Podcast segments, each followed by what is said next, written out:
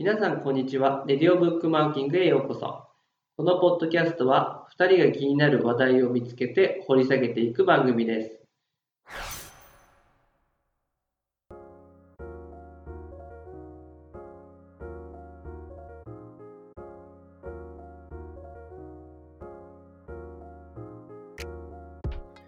今日のテーマはね、うん。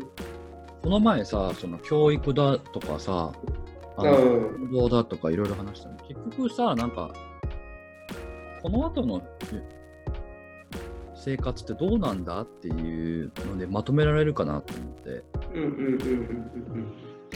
まあ、おなんかさ、そこに結局行く感じもあるよね。そうそう。うん。ね、例えばね、あの、慶応大学の宮田先生がノートで書いてるの、はいはい。あの白髪の人ね。うんうんうん。あめっちゃあれ増えたらしいね、フォロワーが、ツイッターの。だってすごい人気だもんね、今。最初さ、なんだこの白髪と思ってさ、なんか教授かよって思ったんだけど、すごく丁寧にさ、話すから、そうだよね。うん、なんか知的な感じの人だよね。うん。見た目とはギ裏がね、すごくあって、なんかいいね。まあ、俺の中でちょっとまとめてみたんだけど、そう、なんか、改めてね、うん。が言ってる新しい生活様式っていう、まあ、それがつまりニューノーマルの一部だと思うんだけど、うんうん。ついてね、こう、まあ出してて、ごくうん普通のことを言ってるのと、これできんのかなっていう。できんのかな、うん例えばさか、働くのはテレワークやローテーション勤務します。まあ、できそれでこれできますよと。で、オフィスは広々と、会議はオンライン、名刺交換はオンラインとか、対面での打ち合わせは換気とマスクとかさ。はいはいはい。でで,、まあ、できるとこもできないとこもある。つまり守んなくてもいいかってなっちゃうね。歌や応援は十分な距離かオンラインとか言ってさ、なんか何言ってんのみたいな。なるほどね。そう。うん。まあ、これに応じて日本人はさ、もっとエスカレートしてさ、なんかいろいろ、あのーやってくるのかもしれないけど、うん。なんかこれ、小学生じゃないんだからさ、みたいな。なんか、皆さん、皆さん、人との距離はできるだけ2メできるだけ2メーター、遊びに行くなら屋内より屋外。なんか、うん会話うん。際は真正面を避けるとか。なんか、食事、持ち帰りや出前、デリバリーも、とか言って。お酌、グラスやおちょこの回し飲みは避けて、とか言って。何言ってんのみたいな。うん言ってんのみたいな感じしない？まあ、普通に考えてね、なんかあの、不思議だよね。そういう状況がうん。求められること自体が。うん。無理でしょ。うんだからその宮田先生っていうのは、そのうんニューマルっていうのは、あの、もともとね、リーマンショックの時に出てきた言葉らしいのよ。うーんなるほど。うん。要は、ものごものものすごいショックが起こって、えっと、うん。非日常が普通のことになってしまうっていう状態らしくて、その時はし、新しい状態っていう風に訳されたらしいんだけど、今は違うから、もっと日常に落とし込むことじゃん、ウイルスだから。うん。日常っていう風に訳されるらしいんだけど、うん。なんか、ブログ読んでて言ってたのが2つあって、うん。なんかその、今一瞬ウイルウイルスが蔓延してるから、その、うん。短期的に、じゃあオンライン授業をすればいいじゃんとか、そういうんじゃなくて、もっと全体的に見直すことが大事だよねっていう。だからその、うん。授業とかも、あの、根本的にこれでいいんだっけとか、みんな一緒な状況でいいんだっけとか、なんかそういうのをうんちょっと見直す時間だっていうのと、うんうん今までみたいに、この、みんな一緒みたいな、一つのことをやりましょうみたいな、これでいきましょうみたいなのは絶対に通用しなくなってくる。うんなんで、一人一人に合わせて考えなきゃいけないよねっていう。はいはいはい。だから、あの集団的な平均ではなくて、個別にいろいろ考えていく必要があるよねって言ってるので。うんうんうん。なるほどね。うん。で、なんかそれの一つの例として、なんで今うんネットフリックスが求められてるかっていうことを言ってるんだけど、今まで映画館とかってさ、ハリウッドのさ、なんだろう、車のアクションが好きな人っていう、なんかターゲティングをしたわけじゃん。うんそれが好きな人が映画館行きましょうみたいな感じだったんだけど、うんネットフリックスはさ、なんだろう、いろんな人にさ、なんか、なんだろう、あの、ギャングが好きな人とか、LGBT の人とか、その、あの、ラブコメが好きな人とか、まあ、いろいろ、一人一人ね、なんか結構、マイノリティに合わせて、ピンポイントでデータを取って、あの、合わせ、なんか作っていくんだって。うん。だからその個別化されていくものが、あの、で、今年の、えっと、最初のい1月から3月で、世界で1600万人も増えたらしい。うんで、これって、あの、去年の12月の2、3倍ぐらい増えたらしいよね。うんそうそう。だから、やっぱりこういうのが、まあもちろん家にいなきゃいけないから、みんなサブスクリプションを見るっていうのもあるんだけど、やっぱね、んがすごくハマってるのは、この、こういうコンセプトに合っているからなんじゃないかっていう。あーうんまあそうだよね。ドンピシャだもんね。うんそう。あと、なんか面白いのがさ、今やっぱりアジアの、あの、アジアが一番早いじゃない？うん中国、シンガポールとか、香港とか、台湾とか。その辺をやっぱ見習うべきだって言われてて、ああ、そのアジアの動きってこと？そうそう、世界が多分今注目してるんだよ。いち早く、うん一応ね、一応、こう、体裁上はもう回復した、経済も良くなってるって言い始めてるんじゃん、中国って。うん。で、まあ一部解放したりしてるしね。そうそうそう。でうん、彼らは、まあ、いろんな話を聞くんだけど、マスクをしましょう、手洗いしましょうとか、いろいろ言ってんだけど、あのー追跡アプリ使ってんだよね、中国とか韓国って。ああ、一人一人に。そう。はいはいはいはい。あの、なんだっけ？ナンバーがなんか、そうそう。マイナンバー的なのがあるんだよね。そう。あの、うんうんうん ID って言うんだけど、うん。中国ってライフラインとしてさ、WeChat とかアリペイがあってさ、うん。まあほほぼ誰も誰でも使ってるわけねうんうんうんで。例えばスーパーで買い物するとか、あの移動するにも、もう絶対に健康 ID がないとできないわけ。うん。あなたは今までどれだけどれだけ自粛しましたかとか、コロナかかりましたかとかって、そういう情報を埋めていくらしいんだけど、うん。それがないと何もできないんだって。なるほど。うん、でも確かに中国と韓国はその個人の情報のさプライバシーの保護とかもさもうなんていうの政府が全然違うからもうちょっと日本の方が自由っていうかさあの、うんたたなんていうかな尊重されると思うからそれは難しいと思うんだけどうんうん。日本もさやっぱ大阪の大阪のなんだっけな QR コードでさなんかイベント会場とかそういうところの施設のところに入るときはあのーこうかざしてクラスターみたいなことをやろうとしてるんだよね。そういうのがまあこれを見てると、まあ、あってもいいのかなって思ったっけ？うん。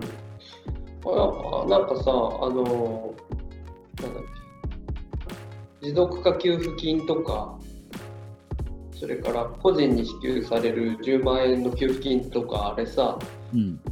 マイナンバーがないとウェウェブ上でできないじゃない。カードね。ん？マイナンバーカードね。マイナンバーカード？まあ、うんマイナンバーでしょ。なマイナンバーはみんなに普通に発行されてんだよ。うんうんうん。でもカードがないとダメなんだよね。カードなのその番号と暗証番号が分かればいいんじゃない？の違う。番号は、あの、うん区役所に行くとか、あの市役所に行くと、住民票と一緒に出てくるんだよ。うんうんうんうん、出てくるね。そうそう。だうんうんからあそこで、うんあそこで書くだけでよくいいんだけど、今回ってオンラインでやるときは IC チップを読み取らなきゃいけないんだよね。あ、じゃあ読み取る機会がないってこと？そうそうそうそう。だからリーダーも必要なんだよ。えー、そんなん無理じゃんね。あでもすぐ、まあ今多分すごい殺到してるけど、Amazon とかで2、3000円で売ってるよ。うん。いや、まあ、俺らはさ、できるけど、じいちゃんばあちゃん無理じゃん。っだから区役所に行って郵送で出さなきゃいけないんだてよ。いう状況になってるってことうんね。そうそうそう。ごめんなさいね。そう、めんどくさい。でさ、それが、それもあるしさ、あとあの、なんだっけ、前にイベントのチケット買った時もさ、うん。あの、Facebook とこう紐付けて、誰が買ったみたいなのが分かるような感じになっててさ、何のイベンあの、言ったじゃん。ト鴨頭？あ、そうそうそうそうそう。あの時のチケット買った時にさ。だからなんか、そう考えると結構こう、人を特定して何を買ったとか、どこに入りましたとかって、結構なんかできそうだよね。うできると思うよ。うん。だから、なんか、例えば今、実は会社でそういう話をしてるんだけど、なんか、例えばお客さんを招くって言った時に、うん。すごい人が不特定多数来たとしたら、うん。どうやってコントロールするんだって言ったらさ、やっぱりさ、名前とメールアドレスとか、要は何かがあった時に、そのトレースできるように、追っかけられるようにしなきゃダメだよねって言って、ただ、入退場とか、施設に入る入退場とか、うんうんうん絶対に、あの起こってくる。てか、しなきゃ、うん。じゃないと、うんうん。今さ、なんか、じゃあちょっと、まあ、実際は起こんないんだけど、まあ来週か再来週ぐらいに会社戻ってくださいって言われてるのね、今。うん。さ、そういうのがないと不安だよね。不安、なんか別に、言っちゃいいんだけど、なんか徹底安全管理とかさ、なんかしないと、なんか働く方としてもなんかさ、せっかくオフィスに行って、なんか新たにこう、なんか頑張ろうって思ってきてるのに、なんか不安を抱えながらさ、なんか働くとさ、すごいストレスで行きたくなくなるよね。まあそうだね。うてかあの勘勘ぐっちゃうよね相手がさん。うん。なんか例えばだけどすごい二日酔いで来ててさでこいつ絶対一人で飲んで二日酔いじゃねえだろみたいなこいつ絶対クラブ行ってきたべみたいな感じのなんで俺俺のことを限定するような言い方すんの？なんで俺のこと？どっかのどっかのな眼鏡かけてる なんかさそれでまあまあ結局そういうふうにさ他人がさ人の行動をさこう勘ぐってさいやそれでましてや風邪咳込んでたりしたらさえこの人みたいな感じになっちゃうよね。疑心暗鬼になるよね。そうそうそう疑心暗鬼になると。だから今、オフィス不要論っていうのがあってさ、ああ出てきてるよね。いやいらないと思うな。いや、オフィス不要論って何なのかっていうと、まず高い家賃、うん固定費だよね。固定費と通勤のストレス、対人のストレスとか、とかは、あと交通費か。交通費とかがあって、まあいろんなコストがかかるから、なんでオフィスに行く必要があるの？今もう在宅勤務でパフォーマンス、生産性上がってるから、いいじゃないかっていう人もいるんだけど、うん。なんでオフィスに戻るかっていうと、あのー、2つ主にあって、要は企業はここき近年あの、コラボレーションを活発させようとしたわけよ。同じ場所に人をいっぱい入れて、いろんな人を入れて、そこでこういろんな、あのまあ、こうコラボをして、新たなことを創出したいと思ってるんだよね。それが、うんまあ、あのイノベーションになって売り上げになっていくっていうふうに考えてるん。だよ。うん。だけど、これからさ、あの、人と接することが、まあ、ちょっと良くないみたいな。要は、例えばさ、もう、距離を2メーター置かなきゃいけないわけよ。話すにも。うん。で、真正面、うん真正面に座っちゃいけないわけよ。はいはいはい。でさ、ニュースピックスの番組見てても分かるけどさ、アクリル板でさ、飛沫が飛ばないようにしてるでしょ？うん、やってるね。で、あれが絶対設置されるようになると思う。パネルとか、ホワイトボードとか、アクリル板とかが置かれるの。そうするとさ、必然的にさ、まあ、フィジカルディスタンスって呼んでんだけど、その、うんうん。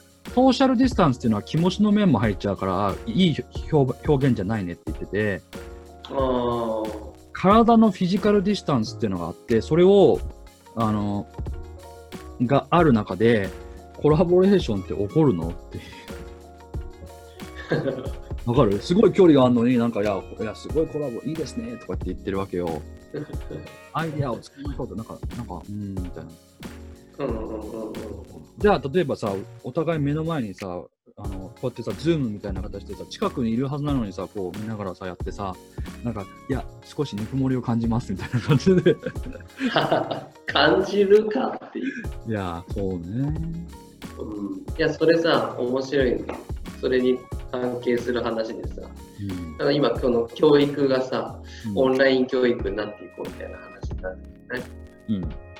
だけどさ、その結局、あのまあ、高校生とか大学生ぐらいだったら、自分の学びたいこと分かってるし、うん。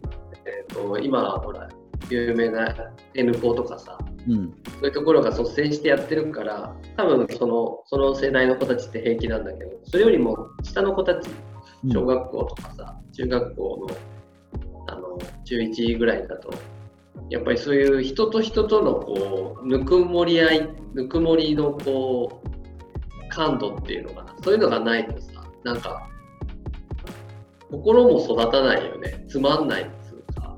うん。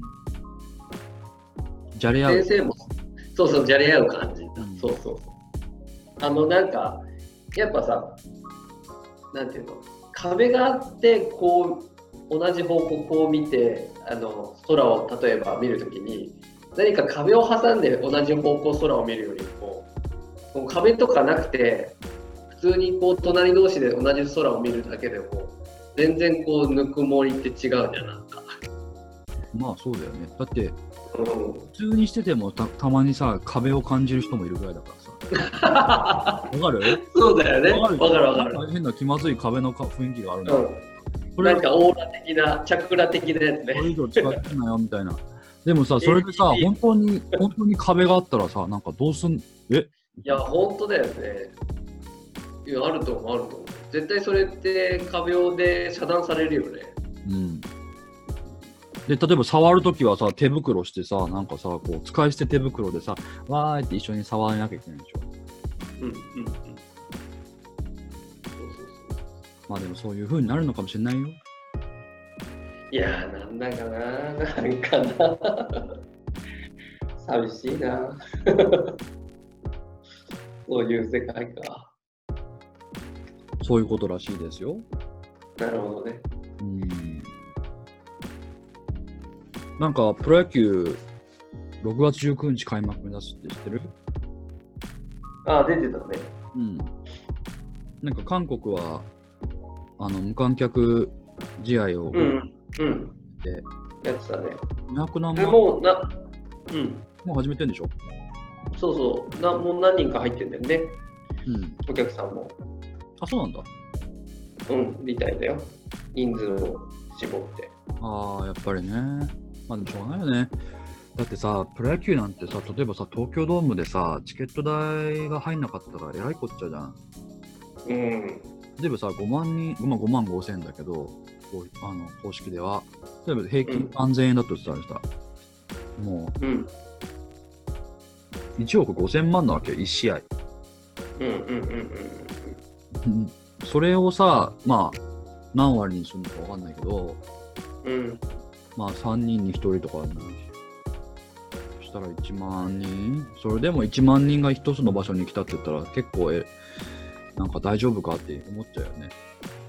うん。で、あとは、んなんかの、無料配信じゃないけどさ、Hulu とかさ、なんかそういうダゾーンとかを使ってさ、視聴者数を増やして、それで放映権をもっと稼いで、みたいな。あとはグうんーグルうんとか。うん。グッズね。うん。うん。野球大丈夫なのかって。ね。なんかそのスポーツチームとかリーグの収入のおおよその収入って入場料収入と放映系収入と広告料収入、ファンクラブ収入、グッズ販売、あと飲食、それから飲食の出店手数料か。に分けられるらしいんだけど、DNA とか確か入場料が3割だったんだ。なるほど。DNA は確か入場料3割、えっと、で、放映権と、うん。放映権が2、3割だったかな。で、グッズと飲食がその後だったかな。なんか、ちょっとうんうんうんうんねうん。このね、そういうのが、要は分断されちゃうもんね。うん。なんかスポーツとかやっぱエンターテインメントは厳しいよね。なんか、いろいろ考えて、今だから仲いいクラブがあるからさ、一緒に話してるんだけど、うん。うーんまあこれからさ、例えばさ、お店で、まあ、ライブハウスとかクラブとかさ、あの、うん。こう入れるってなったら、まあ人数制限をしてさ、入場管理をします。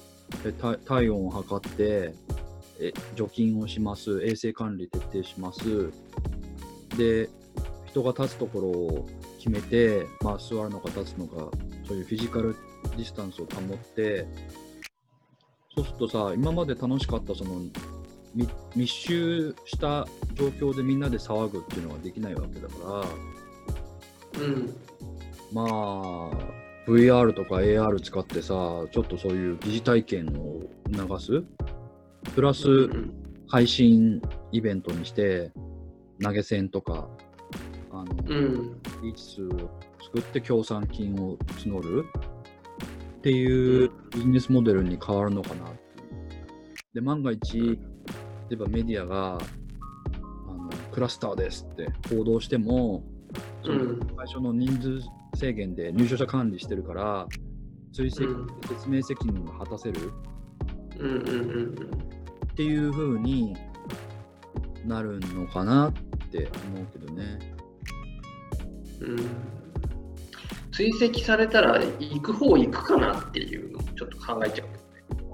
まあでもだからその守秘義務とかそういうのをちゃんと結んでこの条件にしか使わないって言ってああ、なるほどね。まあそれでも来たい人でもさっていう感じになっちゃうよね。そうそう。でもこれはこのお店だけじゃなくてどこでも起こることじゃん。例えばさどこのお店に行ってもどこのオフィスに行ってもクラスターとかその人が発生したらやっぱ追跡しなきゃいけなくなってくると思うんだよね。まあ前提だよね、追跡っていうのがね。うん。じゃないと不安じゃない？みんな来る人もみんな、まあ確かに。うん。うん。そうね、まあそうだよね。うちにもやっぱお客様、皆さん来てくださるけど、やっぱ自分が移しちゃったらどうしようって思って、なかなか来れなかったっていう人は結構多くて。うんだからこそなんかそういう徹底して、ちょっと厳しく聞こえるかもしれないけど、うん。まあ、情報を取らせてもらいますっていう感じになるのかな。だってもしそこでさ、で出たとしたらさ、その、うん。お店のオーナーとしてさ、それまで何日、やっぱ疑われちゃうわけじゃん。そうするとさ何、何日前から自分はこうなったんだろうとかさ、いろいろ勘ぐってさ、おお客さんに連絡しなきゃいけなくなっちゃうよね。まあね、そうそうそう、それは考えた。だから、その後に来た人たちうんに連絡してあげなきゃいけないわけでしょ？そうだからやっぱりこういう徹底管理は必要になると思うんだよ。うん。嫌だけど。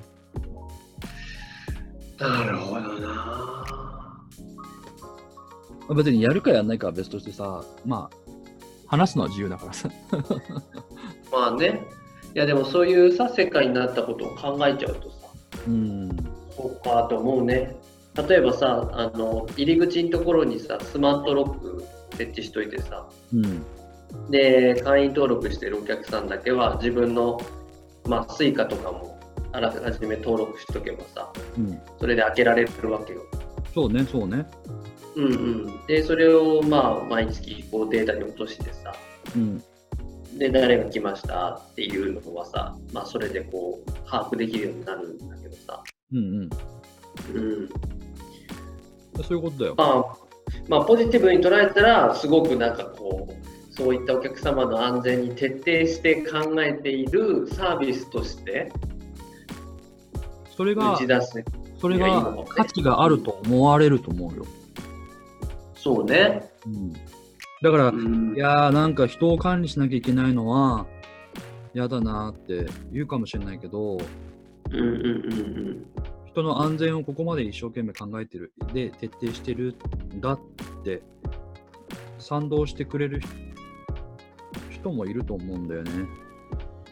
うん。まあ、そうだね。そうだね。あのうちの会社では全然そういうことないんだけど、なんかね、最近よくそういうコンセプトとかもプレゼンしてるから、やっぱそういうのを大事にしなきゃいけないよねって言って、あの、今作ってるよ。今のこともさ、まあ、大事なんだけど、あの、うん。ネットでね、小説家の人たちが、あの、10年後のコロナの世界はどうなってるんだっていう のを書いてたの。まあ、み空想でね。で、全部が全部さ、この、当てはまるとは思わないんだけど、うんうん面白いなと思ったことがあって、うん。うん。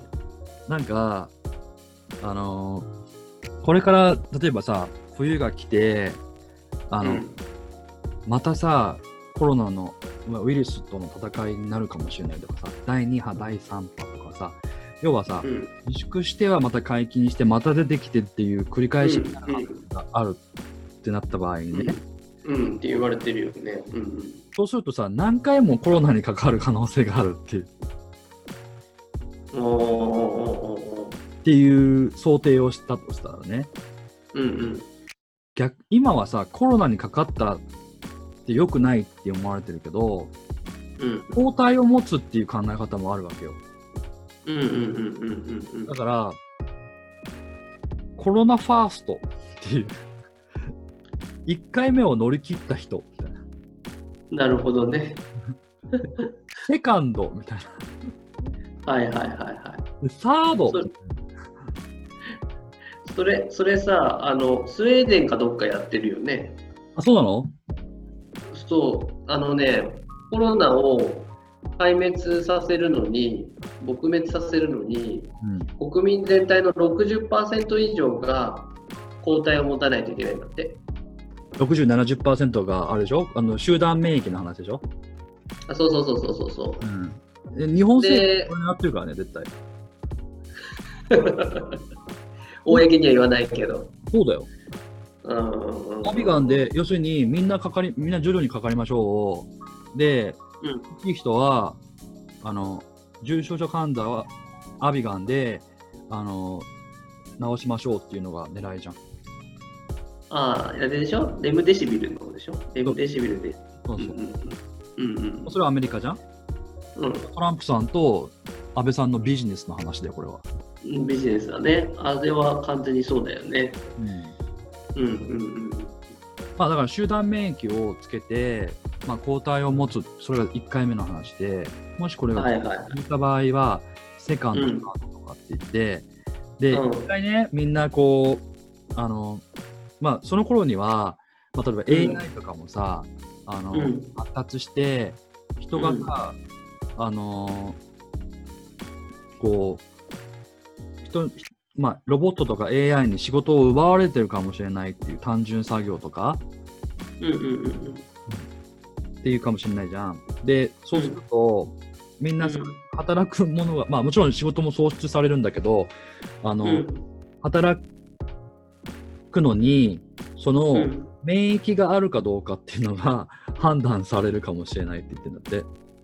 ああ、要はパスポート的な。そうそうそうそう。あなたは、例えばファーストか、ファあーストは県内しか移動できないから、あ。で、セカンドは日本全国行っていいよって言って、はいはいはいはでサードはものすごい強い人だから、世界各国あの移動していいよって言ったら、旅い。行あ旅行とかができるとか、なんあ。か、はいはいはい。とか言ってるので面白いなと思ってで最終的に今さ地方に分散しようしようって言ってるけど今逆世界その今の話は逆転してみんなその仕事したい人はコロナサードになるために合宿をしたりとか なんか すごいね。そうっていうことを言ってて何言ってんだかなでもなんか若干ありえるぞこれって思ってさああ。いや、ありえるよ。だって、まあ、逆の考え方だけど、あの、福島原発の時に、うんやっぱその、奥の方に行ける、エリアの危険な奥の方に行ける人っていうのは、あの自分の胸のところにそのセンサーがあって、うんでそれがこう放射線をこう感知してピーピーってなるわけでそれが1日に何回になったらもう戻んなきゃいけないっていうふうに決まっててなるほどね。そうそう。であの放射線ってこう一方方向からこう向かってくるから壁とかに隠れればちょっと遮断できるわけ。うんうんうんうん。だからこっちにさ右側の壁に隠れてはい今度じゃあ急いで左側に隠れてみたいな感じでそのピーピーってならないのをクリアしていくんだって。ゲームじゃんそうそうそうそうそうそう。そう言ったら失礼な話なんだけど、まあねあのー本当にリアルライフリアルなんだよそうそう。でもそう考えると、あり得るね。全くそれと同じような状況だ。うん、なんか、なんかね、すごい面白いなと思って、で、それで最終的にみんなコロナになるためにコロナキャンプって多分就活前とかに、あなた、うんコロナ、キャンプフェス、うん、フェスが起きるかもしれない、ね。でだから、パンデミックフェスって言って、パンデパンデミッククラブとか、はいはいはいはパンダミックパーティーみたいなの名前いも、はい。うん。なんか面白い。あ、てか、実際にもう、アメリカで起こってんだよ。抗体をたいから、あのコロ、コロナパーティーってあるんだよ。え本当に。ニュースになってた。ー、じゃあそこに賛同してくる某飲料メーカーとかありそうやね。いや知らんけど。知らないけど、それは。だから、なんかすごい面白い。へなんかー、全部、うん。例えば授業もオンライン、デートもオンライン、で、おデートはもうオンラインで、たまに、あの、うんその、バーチャルリアリティの中に入ってて、一緒にいるかのようになって、うんたまに一緒に会うぐらい。はいはいはいはい。とか、あと、食べ物も全部デリバリーで飛んできて、うん。で例えばドローンを使ってあの配達されたりするんだけど、うんうん。ドローンがあのもう発達しまくって、そのドローンが運んでる最中にピザを焼くドローンピザっていう、すごね、だから本当に熱々の美味しい状態のものがはいはいはいはいはい業者はもう生地を練って入れるだけでいいってこそうそうそう。ガス設備がいらないっていうね。まあ下手したらだから 3D プリンターみたいなもんだよね。なんか、そうんうの、んうんうんうんうんうん。そうだね。作って、ボーン設定してね。そううんうん。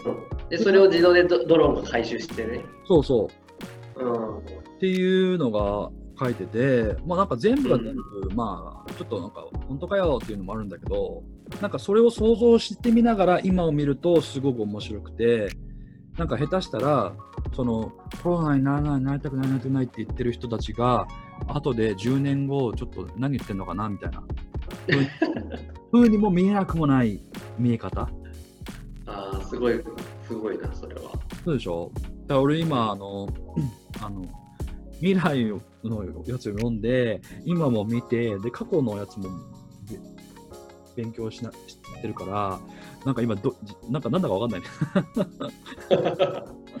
一人パラレルワールドや。パラレルワードしてんの、今。うんなんかドイツの歴史とかいろいろ勉強して、なんか第二次世界大戦の後にベルリンの壁ができてとかっていろいろ勉強してるんだけど、なんか、まあ、それは全然さ、そのウイルスとか関係ないんだけど、その、その国とかが すごくあの落ち込んで、あのパニックになって、どういう世界ができるかっていうのには関係できるかなと思ってて、なんかそういうのが、うんちょっと今面白いなと思って。まあ、この話はもう話半分で聞いてくれていいよ。ど。まあ読んだけど深い、深いわな、あれはうん。な。なかなか、うそうだよね、おもろかった。あの、ん、うん、面白かった、面白かっ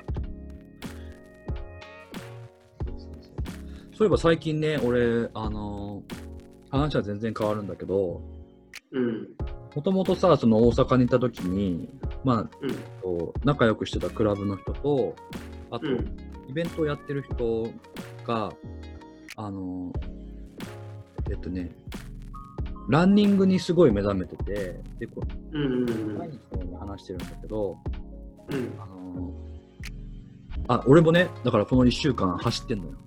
この走るのが嫌いな俺が。ええ1日3、4キロ ?2、30分。結構今暑いから汗かくし、すっきりするんだよね。うん、うん、うん、うん。で何よりもよく眠れるんだよ。ああ、まあそうだね。体使うから。うん、うん。そうそう。もうなんか、中学校以来こんなに走ってないなって思って。中学校の時めちゃめちゃ走ってたからさ、バスケやってたから。まあでも体型が物語ってる。そうね。もうしょうがないよね。でもなんか、これやって1週間で1キロ減ったから、もうこのままやってみよう。おーまあ、なんでこれ走ってるかっていうとね、うん、結局、その、まあさっきの音楽の話とかになっちゃうんだけど、うん、そういう営業が今あんまりできないから、何できるかって言ったら散歩か走ることかショッピングぐらいでしょ？ショッピングってスーパー行くことが。だそれを、あのーまあ音楽と掛け合わせて、その今今何もすることがない人たちのために、あのー新たなこう活動する場とか遊ぶ場を提供しようみたいなことを話してるで、例えば、あの、DJ が、その走るときにさ、こう、プレイリストとかあるじゃん、Spotify とかで。うん、うん、あるね。ランプレイリストみたいな。ああ、でもさ、こうぶつ切りになっちゃうからさ、一曲一曲。そのテンションが上がるようにつなげてあげて、ランミックスみたいなのを作って、ああ、はいはいはそうそれを聴きながら走ったら、まあ、楽しくパフォーマンスも上がれるし、い。でうん、うん、うん、で今パ使えないお店として営業できないところを、だけど、例えばさ、クラブに行く人たちってさ、大音量聞きたいわけよ。うん、うん、うん。だからそのエイドステーションみたいな感じで給水ポイントで例えばお水を飲むんだけどそこで大音量を浴びて うわすーごっ。すごい。でそこもちろん人数制限して手洗いとかも全部するんだけど。アドレナリンめっちゃ出そう出るでしょ？うわーってずっとまた走ってくる。うん、もう5キロぐらいいけそうよね。でしょ？で、うん、もう一個のポイントではなんかちょっとこうアイスアイスくれたりとかなんか楽しいなんかそのいろんなそのカルチャースポットに点々としてあの楽しさを与えながらで最後あのホテルとかのシャワー浴びてみんなでバルコニーテラスであの一緒にくつろいで楽しかったねみたいなうでーん。で DJ がアフターパーティーをするっていうはいはいはいはい。もともとねそういうことをイベントをやっているあの WeWant っていうイベントがあってまあ、毎回3、400人ぐらい結構あの面白い人たちが集まるイベントがあってそのイベ,、うんそのイベントのオーガナイザーの人が、まあ、ランがすごいあのロディさんっていうんだけどロディさんがすごく毎日10キロぐらい走ってるのかな？でランに目覚めててここういう機会だからランをやりましょうっつってみんなで今やり始めてうーん。ああのいやいや、近々もうリリースされて、もう今日にはされるのかな？で、えっと、来週からスタートしていくって感じなんでね。うんだから今やっぱ、できることをやって楽しむ。なんか、要は街街の中がもうライブハウス、クラブみたいな。おーなるほどね。それは面白いね。そう。で、まあ、踊る代わりに走るみたいな。うんうんうんうんうん。体感はないんだけど、一人で走って、まあ、だけどみんな走ってるからつながれる、SNS 上でみんなで上げて、まあ、コネクトして、最終的には、あの、一つの場所に集まって、まあもちろんソーシャルディスタンス保ちながらだけど、うんミックしたり、あとは、ズーム上でみんなで聞いてい一緒になれるみたいな。なんかそういう場を作ろうかなっていう。うんうんうん。そうそう。いいね、いいね。まあこれもちょっとなんかなんていうの？その、緊急事態宣言が終わった後に、で、あのー、100%お店は営業できないけど、できることはこれだよね、みたいな。みんながうん安心して、あの何かに取り込め、取り組めるものだったらこれかな、みたいな。うんちょっと面白いよね。でそういうのを考えてあの さっきのそういうスポーツだとかエンタメだとかそういうところと掛け合わせたら面白そうで、より広がりそうだよね。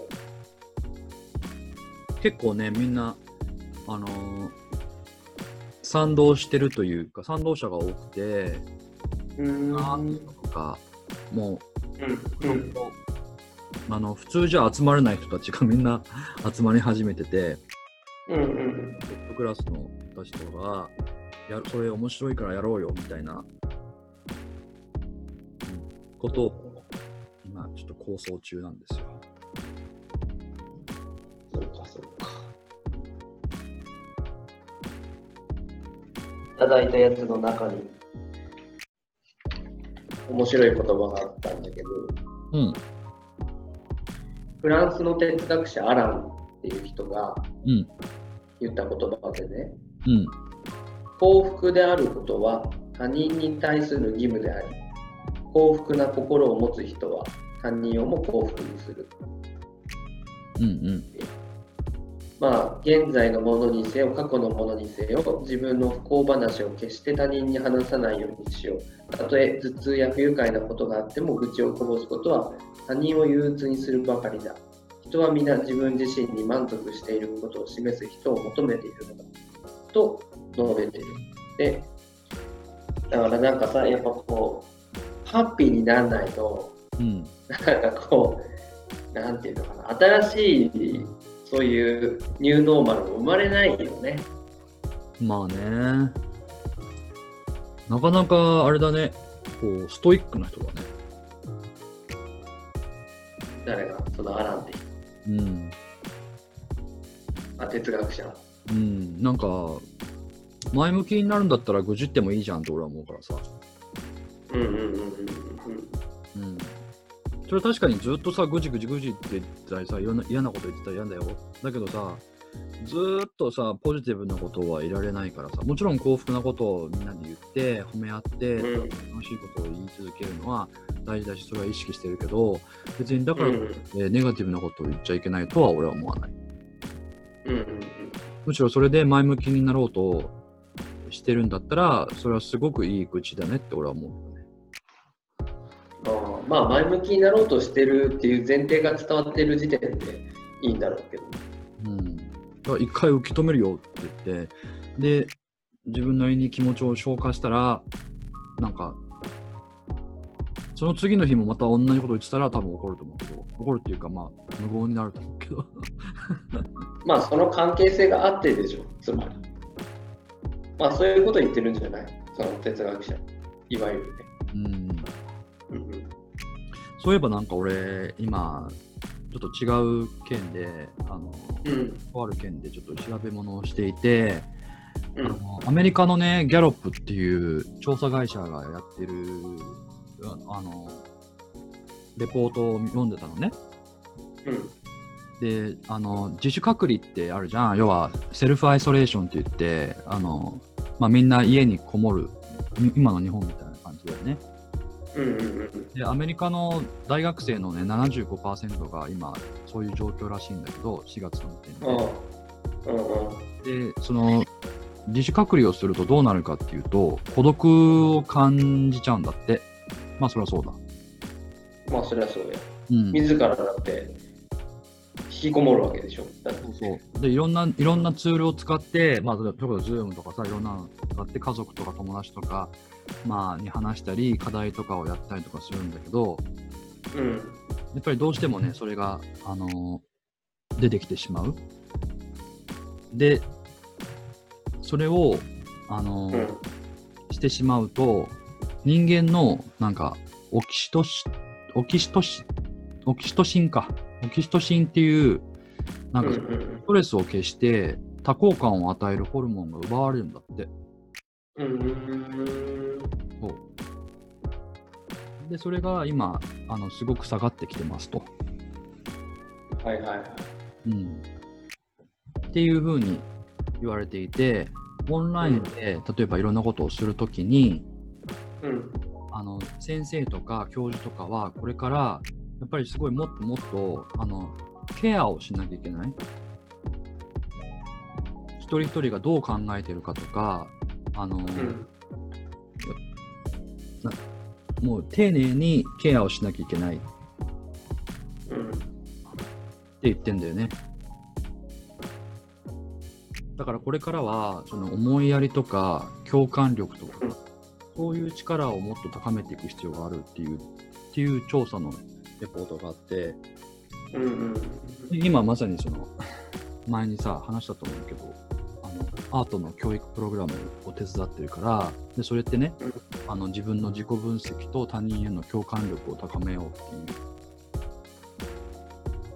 うことをするプログラムなんだけど、ど。うんうん。うんうん。でもさ、一方でさ、なんかちょっとさ、思いやりが、仲のいい人たちにはさ、より思いやりが深まると思わない？なんか結構話すようになったんだけど、俺はいろんな人と。名前よりもってこと？そうそう、電話する人、まあ要するにすごい限られてきちゃうんだけど、あのー限られた人とはものすごい話すようになった。ああ。そうそうそう。会社の人もそうだし、友達もそうだし、いろんな人、なんか一部の人とはものすごい話してる気がする。うんただ、いろんな人と話す機会は減ったんだけど、うん。限定して、あの、ケアする人はすごい増えた。まあ、多くなったっていうか、時間がな、うん時間と思いやりが強くなったような気がするんだよな。うんうん。うん。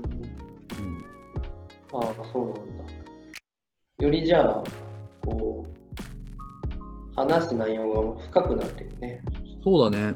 結束力みたいなものは高まった気がするよ。うんうんうんうん。でもどうしてもなんかさ、こう、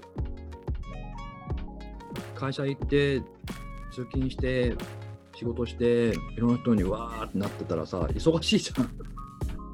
うん、まあ結局そうだよね。今俺も思ったんだけど、うん、そうやって話す時間がなかったってことよね。そう、忙しすぎて。そうそう。うんだから最近よくそのさそのさっきの調査でも、ウェルビーイング、ウェルビーイングって幸福度ってそれを高めるにはどうしたらいいのかっていう、ずっと言ってて。でこれからの課題ていうかさ、みんながその、あの、そういう観点を高めていこうっていう風になってくるのかなって思う。うんうんうん。そうだね。まあ、前前から、コロナの前から、その、働き方改革って言って、結局、上っ面だけみたいな感じの政策ばっかで、なんか、中身は変わってないってことはほとんどだけど、こう変わらざるを得ない状況に今なっちゃったから、うん。よかったよね。なんか実際にあのコロナがそのまあ特にさ IT 化とかだと思うんだけど、うん3年早めたって言われてるんだよね。リモートワークもそうだし、オンラインのデバイスを使ったりとか、あの結構いきなり急に求められたみたいな。うんうんうん。だと思うんだけど、まあ、やるっていう考え方もあるし、うんうん。なんかまあ、全部が全部ダメだったわけじゃないって思うんでね。うんなんか一つそのさ、ニュースピックスの、あのーアップデートでさ、松田祐介さんっていう人がさ、あのギガスクール構想って知ってる？ギガスクール構想って文科省が進めていた、すごい予算を使って、あのー子供たちに PC 一人一台計画っていうのをやってたああはいはいはいはいでそれが、ほとんどの人が手を挙げずに、あの、何もしなかしなかったらしいの。要するに変化を恐れて、そういうのをしたくない。うんうんうんでもすごいいいプロジェクトで、本当はそういうのをやる。なんか、例えばさ、今、今だったらさ、政府とか何もしてくんないって思ってるじゃん。なんか全然うん授業進んでなくてとか。だけど実はやってたんだよっていう。だから人々が変わろうとしなかっただけだっていう。うんうんうんうんうんそういうところに誰も見見向きもしてなかった。じゃないかな。だからもう文科省はどんどんやりましょう、どんどんやりましょうって言ってるらしいんだけど、いやー、みたいな。あんまり変えたくないみたいな。うんだから今になってもさ、ようやくさ、やっぱオンライン授業が進み始めてると思うんだけど、なんかその番組で言ってた面白かったのは、その、いつもさ、議論に出るのはさ、経済的にさ、そういう PC とか買えない人どうすんだって言うけどさ、だったらその人たちをさ、学校に連れてくればいいじゃんみたいな。要は、学校にあるからね。そうソーシャルディスタンスを保って、で、み通勤とかがで混雑しないとこ時間を選んで、補習みたいな感じで人を呼んで、受けさせればいいじゃんみたいな。別になん全部が全部さ、こう、オンラインだけ家、家でいなきゃダメってわけではないから、うんもしそういうのとかできないんだったらそうすればいいし、例えば海外の人が、あの NHK みたいなのが番組放送して、で、もう全部義務教育じゃん？義務教育のうんだからさ、同じ内容全部流せばいいじゃん。で、先生とかもさ、上手い人とか出てきちゃうからさ、もう、生徒側に立って、そのこの先生が言ってることはねって解説者になればいいだけじゃんうんね。全員がその番組を作る必要はない。うん確かに。例えば、まあね、愛知県とかスタディアプリ使うっていうけど、それを導入して先生が解説して、こうこうでこうでこうでとかってやっても、まあそれは高校だけど、うんうんそういうふうにやってもいいんじゃない？まあそうだね。うん結局そこであの立ちはだかってるのがあの要は県の知事と各市町村の首長だよね。うん。とと教育の長。うん。教育委員会長、うん。うん、なんか小学校と中学校は市と教育委員長でしょ。うん。で高校になってくると県知事にそのパワーバランスが委託されるという。うん。変わるらしいからね今日ざっと話してみて、まあいろんなところに行ってしまったけど、そうだね。まあ多分変わらないことも多々あるんだろうなって世の中的には思うけどうん、でもさっき言ったように3年早まったようにもう変われなんていうのか変わ変わりたくなかったんだけど変わっちゃったみたいな部分もあっただろうからうん、まあ今後やっぱり新しい変化っていうのは生まれるだろうなっていう気は今日話しててな。そうね。なんか、今日俺が、まあ今話しててもそうだし、あの、午前中にね、その会社の同僚と話してて思ったことが、うん。うん。実はね、あの、ちょっとすごい具体例なんだけど、会社にね、戻ることなかったの。うん、うん、戻りたくなかった。戻りたくないの？うんうんうんなかったんだよね。なんでかって自宅がすごく快適なのと、うんあと、それでも別になんとかなるし、で、うんうん通勤に乗ってリスクを感じたくないし、いろんな理由と怠惰な気持ちで行きたくないなって思ってたの。うんうんうんだけど、いろんなことを調べ出して、海外ではどうだとか、どういうふうに考えるべきだとか、こういうのがいいかもしれないとか、うん。いうふうに自分なりにこう消化し始めると、結構面白くなって、うんうん。実は今会社にまた行きたいなと思ってる。どうなるんだろうこれがあって。うんこう改善したらいいんじゃないかこういう風にしたらいいんじゃないか。これは面白い。あっちはどうしてるとかいろんな情報収集をして自分で消化をして自分でそれなりにアウトプットしたらすごい面白いことに気づいたんだよね。ああはいはいなるほどね。うん。だからもうなんかこの停滞感から少し自分が抜け出してきてる感があってうんうん僕はねうん、昨日、実はその海外の人とも、香港に住んでる人とも話してて、香港はもうすでにさ、2、3週間前にそれを経験してるわけよ。あそうそう。だから最初は怖いここうなるよって言って、なんか、あの、でも実は戻ってきたらすごく面白くてとか、あうんうんっていうことを言っていて、すごいなんか億劫な自分がいたんだなって発見したんだけど、うんうんでこうやっていろんなことを話して、ああ、なるんじゃないか、こうなるんじゃないかとか、こうした方がいいとかいうのが、あのー第一歩として、これからその、まあ、次の生活にうん。進むきっかけなんじゃないかなと思ったんだよね。うん。なるほど。という面で今日はこの話題を選ばせていただきました。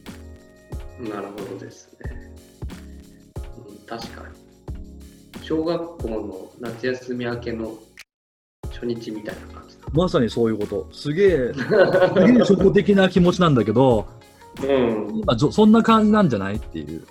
ね、うん。うん。こんなことあったぜってあいつに話してみたいな。そうだと思うんだよね。うん。まあそうだ。うんうん。以上。俺もなんかあれだよ。やっぱりやっぱ人と人とこう触れ合うのがとにかく楽しいなってやっぱ思って思い思い直した。ね、予約がいっぱい入って、まあ、それなりに入ってきて、うん。あの、接する喜びみたいなのがあるわけでしょ？そうそうそうそうそうそう。もう本当になんか久しぶりですねっていうところから入ってこうこうこんなことがあってみたいな話愛のない話なんだけど。にやけちゃうやつだ。そうなそうそうそう。なんかあの人とこうやって絶えのない話を触れ合いながら話せるっていう幸せってあなんて幸せなんだろう。と、うーん、そうだよね。うん、だからもしかしたらもうショック療法だったのかもしれない。ああそうね。